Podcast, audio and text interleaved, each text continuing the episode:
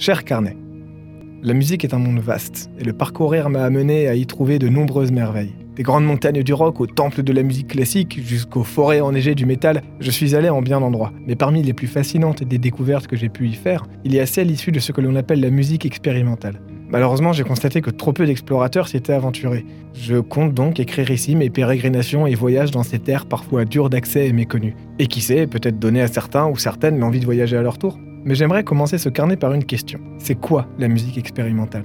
En fait, il y a plusieurs visions qui sont pas toutes d'accord entre elles, et je vous propose donc la mienne. Je considère que n'importe quelle musique ne rentrant pas de manière claire dans les canons de la musique occidentale peuvent en faire partie. Que ce soit dans des sonorités inhabituelles, des méthodes de création peu ordinaires ou des structures musicales complexes, beaucoup de choses peuvent être des formes d'expérimentation. Je pense même qu'on peut trouver de l'avant-gardisme partout, dans le rock, dans la musique électronique, dans le rap, le jazz et beaucoup d'autres. Dans ce grand voyage, je veux montrer que l'expérimentation n'est pas qu'un truc de musicologue, que cette musique peut vous toucher, vous émouvoir, et revêtir suffisamment de forme pour que vous puissiez, je l'espère, en trouver une qui vous plaira. Maintenant que mon objectif est clair, je peux prendre mon sac à dos et vous emmener avec moi. Jour 3. J'ai enfin atteint la première destination de mon voyage. J'ai traversé les vieilles montagnes du Rock pour me rendre dans une partie plus jeune de cette région. Elle se nomme le Post-Rock. Comme toutes jeunes montagnes, elles sont plus escarpées et dures à gravir. L'ascension jusqu'au sommet peut parfois être longue et les sentiers sinueux. Il faut dire que la brume omniprésente dans cette région rend la navigation difficile. Je vois bien que je suis dans les montagnes connues de beaucoup de gens, mais j'en aperçois à peine les contours. Nous ne sommes pourtant pas loin du rock, car les instruments y sont les mêmes. Guitare, basse, batterie, parfois synthétiseur. Mais l'expérimentation est ailleurs. Elle est dans la forme. En effet, le post-rock s'est affranchi des structures conventionnelles de type couplet et refrain, couplet et refrain. À la place, les morceaux sont souvent longs, enchaînant les sections sans pouvoir y discerner de patterns clairs. Beaucoup de morceaux plus récents du genre sont bâtis en une mélodie montant crescendo jusqu'à un gigantesque climax. Les guitares sont utilisées à des fins très différentes du rock standard. Elles ne sont plus là pour s'accaparer les mélodies, les solos ou pour accompagner les voix. Elles sont là pour créer des textures, des timbres, et elles se suffisent à elles-mêmes. Les mélodies, elles, sont souvent simples et répétées. Mais les instruments prennent une place différente entre chaque répétition, créant ainsi ce sentiment de montée, de climax avant une apothéose. Les morceaux dépassent souvent la taille standard, allant souvent au-delà des 6-7 minutes, et on en trouve même qui dépassent les 20 minutes. Le post-rock est ainsi quelque chose qui s'apprécie dans la durée. Comme souvent avec les morceaux longs, passer un extrait ne donne qu'une petite idée de ce qu'il se cache dedans. Je vous invite à l'écouter en entier, mais voici un extrait de A Gallant Gentleman par le groupe We Lost the Sea.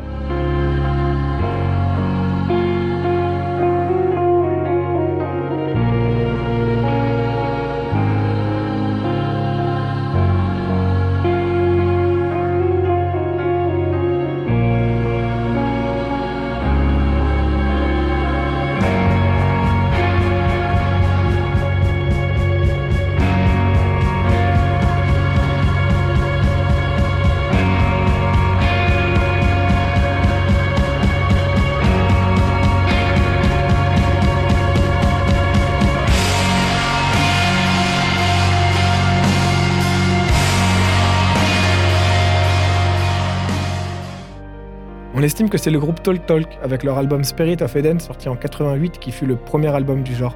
Oui oui, Talk Talk, le même groupe qui a fait It's My Life.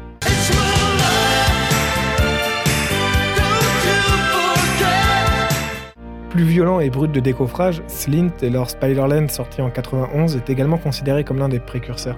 Le terme post-rock n'apparaît pourtant qu'en 1994. C'est le journaliste et critique Simon Reynolds qui l'utilisa en premier pour qualifier l'album Hex de Dark Psychosis. Dans la deuxième moitié des années 90 apparaissent des groupes influencés par les expérimentations des artistes précédemment cités.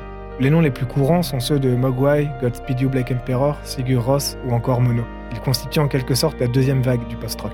À partir de là, le genre prit autant de directions différentes qu'il existe de groupes, mais toujours avec cette même envie. Faire du rock sans vraiment faire du rock. Godspeed You Black Emperor est par exemple très célèbre pour ses morceaux très longs. L'album Lift Your Skinny Face Like Antennas to Heaven est composé de seulement 4 morceaux, mais arrive quand même à durer 1h26, la plupart des morceaux faisant plus de 22 minutes. Les morceaux sont d'ailleurs pas seulement longs, mais assez durs à l'écoute. Les ambiances sont souvent très pesantes et tristes, il y a des mélanges de bruits de ville, de discours, il y a beaucoup d'instruments, et les climax sont souvent assez bruitistes. La musique n'en est pas moins belle, mais ce n'est pas le groupe que je conseillerais à des personnes qui veulent débuter dans le genre.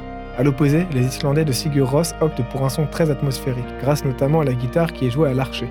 Le chant se fait aussi présent dans les morceaux, mais un chant tout en douceur, assez aigu et apaisant.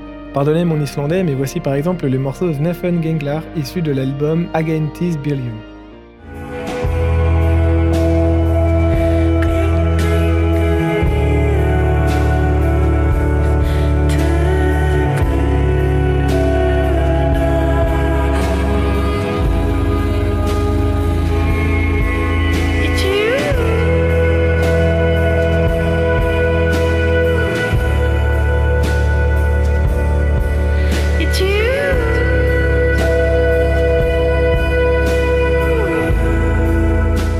God is an Astronaut et Mogwai, eux, préfèrent faire dans des morceaux courts, bon entre 4 et 7 minutes quand même, et sont beaucoup plus accessibles. C'est grâce à eux que beaucoup de gens, dont moi, ont découvert le post-rock.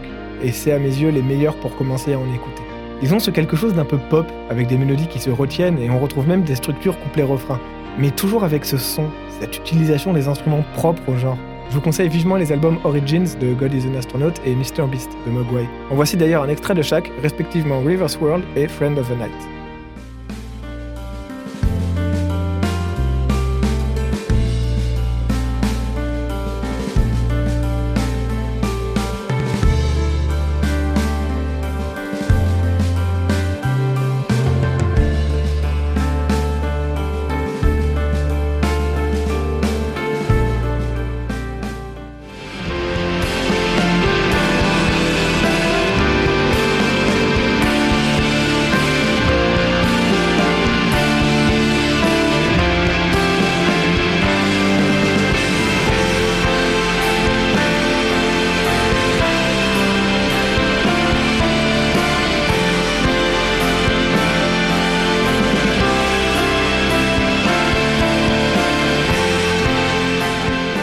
D'ailleurs, je me rends compte que je parle beaucoup du son post-rock.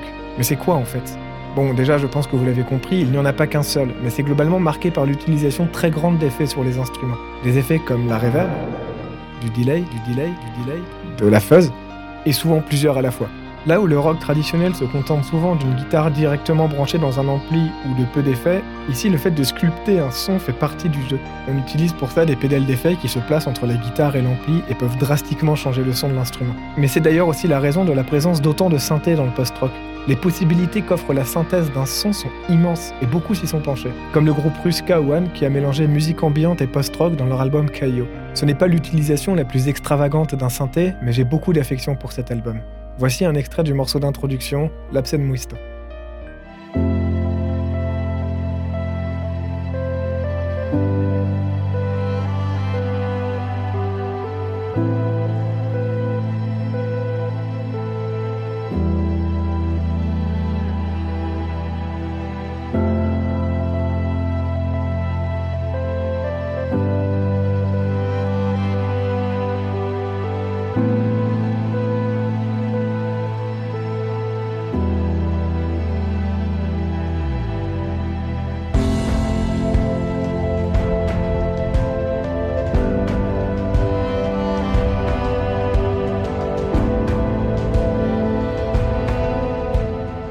Malgré les brumes qui enveloppent ces montagnes, on commence à voir ce qu'il se cache ici. Le post-rock est un terrain de jeu pour les rockers en manque d'expérimentation. Ces artistes ont très clairement été inspirés par le minimalisme de Steve Reich et Philip Glass, ou encore la musique ambiante de Brian Eno. Mais j'aurais tort de parler d'expérimentation dans le rock qu'à travers le prisme du post-rock. Beaucoup d'artistes avant eux avaient déjà redéfini le genre. Les Beatles avec leur période studio, Frank Zappa, Velvet Underground, toute la vague rock progressif, le krautrock, le shoegaze. En fait, le post-rock n'est qu'une infime partie du rock expérimental. Vraiment, les montagnes du rock cachent de nombreuses surprises et tellement qu'il m'en faudrait une vie entière pour pouvoir simplement en faire le tour. Mais alors pourquoi m'attarder sur le post-rock? Eh bien parce que je trouve qu'il constitue une très bonne porte d'entrée vers des musiques plus expérimentales. Il y a ce quelque chose dans cette musique de viscéral, de puissant, qui se ressent plus qu'il ne s'intellectualise. On dit souvent du post-rock que c'est de la musique de film sans film, et ce genre fait clairement partie de la bande-son de ma vie. J'avais envie de commencer ce voyage par une destination que j'aime et qui m'accompagne depuis longtemps, en espérant qu'elle puisse vous toucher aussi. Mais je n'aime pas rester trop longtemps au même endroit. Je pense avoir passé suffisamment de temps dans ces montagnes et j'ai besoin d'aller voir ailleurs maintenant. Alors à très bientôt pour la suite du voyage.